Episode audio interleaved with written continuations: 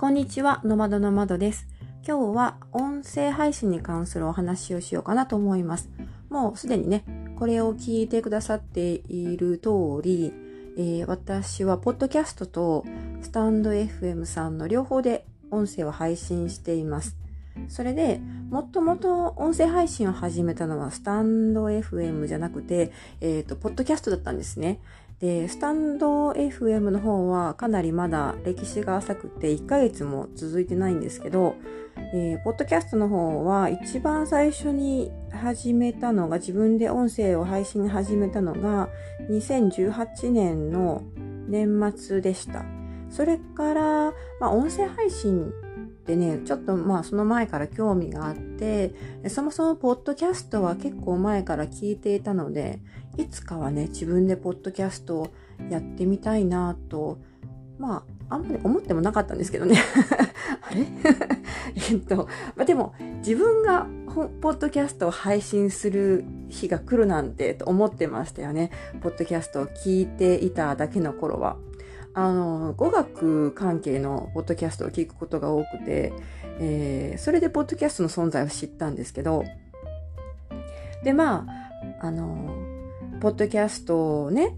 誰でも配信できるということを知ってですね、もうそれはどうしてもやってみたくなって、そんなにすぐにね、誰もあの聞いてくれるリスナーがつくとは思えなかったんですが、とりあえず物は試しということで、思いついたらやらないと気が済まないたちなんですよ。それで始めたのが2018年の11月ぐらいだったと思いますね。はい。あの、まあ、スクロールしていけばわかるんですけどね。えー、まあ、確かそれぐらいだったと思います。それで1年ぐらい続けたんですけど、その後ちょっとブランクがありまして、それでこの前1ヶ月、1ヶ月も経たないな、えー、数週間前にふと思いついてスタンド FM さんをやり始めたんです。でですね、スタンド FM をやるんだったら、で、音声を配信するんだったら、なんかやっぱりポッドキャストの方もね、このまま放置してしまうのはもったいないなという欲が出てきて、それでポッドキャストとスター F さんと両方で配信することにしたんです。ただまあ、あの、スタンド FM からで収録した音声ってもう他に持っていきようがないんですね。いろいろ調べたんですけど、あの、音声ファイルを取れないというか、もうここで録音して配信してしまったら、もうそれっきりみたいな感じになってますよね。少なくとも今のところは、あの、ダウンロードをするという機能がついてないので、スタンド FM さんで、のアプリで、えー、録音して、そのまま配信したら、もうそれは、あの、その音声ファイルはどこ、どこにもコピーもできなければダウンロードもできないということになってます。ところが、えっ、ー、と、ポッドキャストの方はですね、アンカーというツールを使ってるんですけど、これもスマホアプリなんですが、アンカーで収録した音声をポッドキャストにアップロードした後はですね、えー、パソコンなどでね、ダウンロードすることができるんですね。で自分の音声を、えー、音声と、まあ、それに、えーと、BGM をつけたものをダウンロードできるので、それを一旦ダウンロードして、えー、それからスタンド FM にアップロードしてあげるという感じのプロセスでやってます。だからまず最初はアンカーというポッドキャストアプリで作って、音声を作って BGM をつけて、それをアップロードして、それからまたダウンロードして、えー、自分のコンピューターに保存して、で、コンピューターから、えっ、ー、と、スタ、スタ F の方にアップロードするという感じですね。それで公開するっていう感じになってます。まあ、ただこれはね、あの、先日、要望というか、まあ、ちらっとね、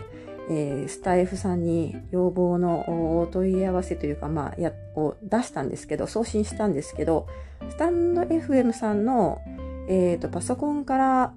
ファイルをアップロードして、えー、公開する方法では予約投稿というのができないんですね。だから、あの、まあ、その、このアプリで、スマホアプリで録音したものは予約投稿ができるっぽいんですけど、私はやったことがないんですが、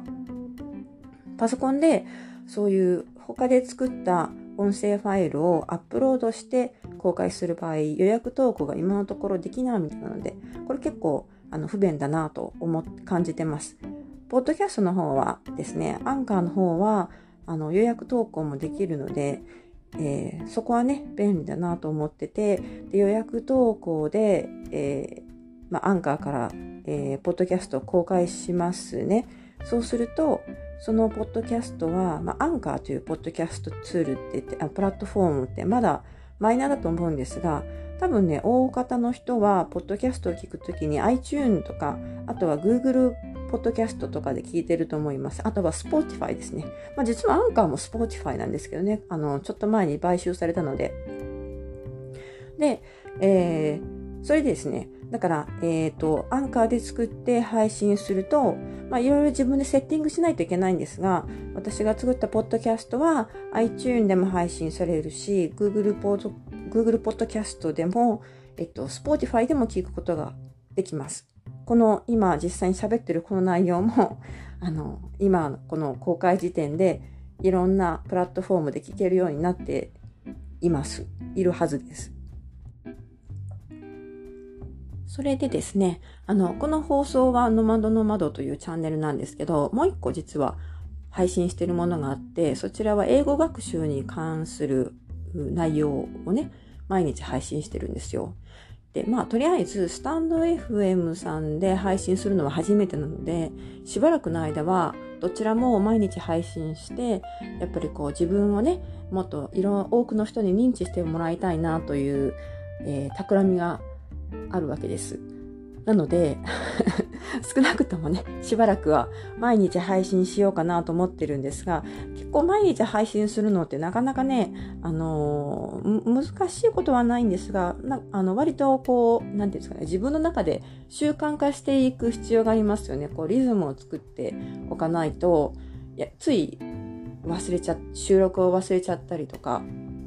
そういうことがあってですね。で、今は、あの、できるだけ撮れるときに、収録できるときに取りだめをしてます。これも、あの、アンカーというか、え、ー、と、ポッドキャストの方では予約配信すると思うんですけど、まあ、撮れるときに、収録できるときに、まあ、2、3個まとめて収録しておいて、で、それを日付を振ってですね、毎日ちゃんと同じぐらいの時間に配信できるようにセッティングしているつもりです。はい。ただまあスタイフさんはあの予約投稿ができないので、やっぱりね、最終的には手動になるんですよ。それをね、うっかり忘れそうになって、多分1日同じ日付で2回配信したりとかもやってると思うんですが、まあそういう感じで、えー、音声配信してるよということでした。その音声配信をする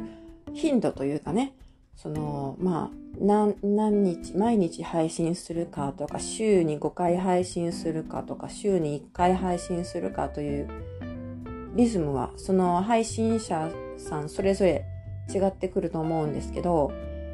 うん、私的にはですね、どちらかというと、やっぱり1週間に1回は配信してほしいなと思いますよね。しかも、できれば同じ時刻、同じ曜日の同じ時刻に配信してくれる方が、こう配信を、ま、聞きたいなと思って待ってる方も、なんか聞きやすいじゃないですか。聞き逃ししにくいというかね。はい。だからね、あの、まあ、毎日配信に飽きてきたら、もしかしたら 毎週1回配信とかにするかもしれないんですけど、うん、どちらかというと個人的には、まあ、ブログを書くのもそうなんですが、毎日書いてる方が本当はやりやすいんですよ。まあ、毎日書いてると、やっぱり毎日書くじゃないですか。何言ってんのかわかんない。あの、毎日、毎日書こうって決めたらですね、あの、毎日書けちゃうというか あれ？えっと、何が言いたいのかというと、毎週何曜日にあの書こうとかね、毎週何曜日に、えー、配信しようとかっていう風に決めちゃうと、忘れちゃうんですよ。毎週、週に1回だと。で、私は、あの、例えば夫みたいにね、週5回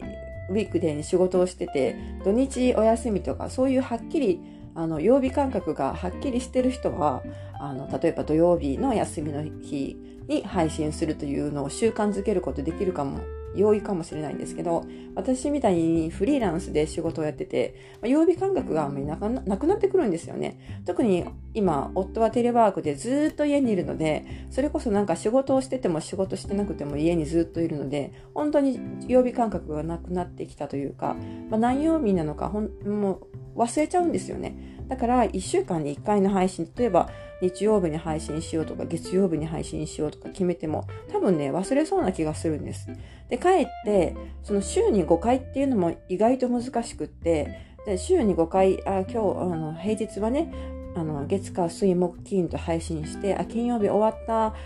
明日は休めると思って休むじゃないですか。そうすると、あの、月曜日がね、今度億劫になるんですよ。あの まこれって普通の会社員の方はみんなそうだと思うんですけど、月曜日に、ああ、今日収録しなくっちゃというプレッシャーがすごくかかってくるので、だから帰って、もう、な、1週間に7日365日、もう絶対毎日1回配信するぞって決めた方が、割とね、その方が長続きしたりするんですよね。こう、波がなくなるというか、もちろん私たち海外旅行に行くことも多いので、そういう時は、あの、24時間以上オフラインになったりとかもするんですね、移動で。え、ー、と、飛行機に乗ったりとかね、え、ー、と、空港に Wi-Fi がなかなかったりとか使えなかったりとかすると、結構、まあ、30時間ぐらいオフラインっていうことが通常あります。普通にあります。そういう時は、まあ、アンカーみたいなアプリで予約配信ができれば、毎日配信しておくことは、セッティングしておくことは可能なんですが、スタイフさんとかね、あの、予約配信ができないところでは、多分、もうその、その期間は、まあ、1日に2回配信して、ちょっと間が空いて、また次の配信って形になると思うんですけど、まあ、そういう臨時の時の話を除くと、やっぱり毎日配信してるのって意外と楽ちんなんですよね。で、音声配信って前にも同じような内容で別のところで喋ったことがあるんですが、音声配信ってよほどあの凝った編集とか加工とかをしない限り、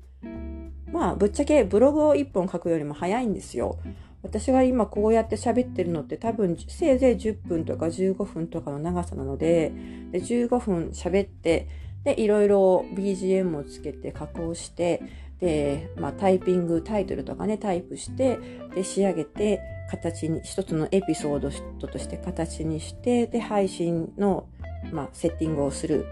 という形で終わっちゃうので、うん、まあ、せいぜいどんなに長くても30分以内には作業が完了するんですよね。もちろんそのエピソードの、えっ、ー、と、音声配信の時間にもよるんですけど、昔は30分の音声配信とかも撮ってたので、これからも撮ると思いますが、まあ、そういうのはまた別になりますけど、10分ぐらいの、10分とか15分ぐらいの音声配信だったら全部トータル考えても作業全部あの含めてもう30分以内で作業終わっちゃうので、まあ、簡単といえば簡単かなって。あまり時間をあの使わないので、本当に隙間時間にさっと作ることができるんですね。だから、あの、毎日でも別にそんなに苦にはならないかなと思うわけでした。だから、帰ってね、土曜日、日曜日、お休みとかって決めちゃう方が、なんか、月曜日がちょっと憂鬱な感じになるかもしれないので、とりあえずはこの、まあまあ、このピこのペースで、えー、毎日、えー、年中無休で配信することを目指してます。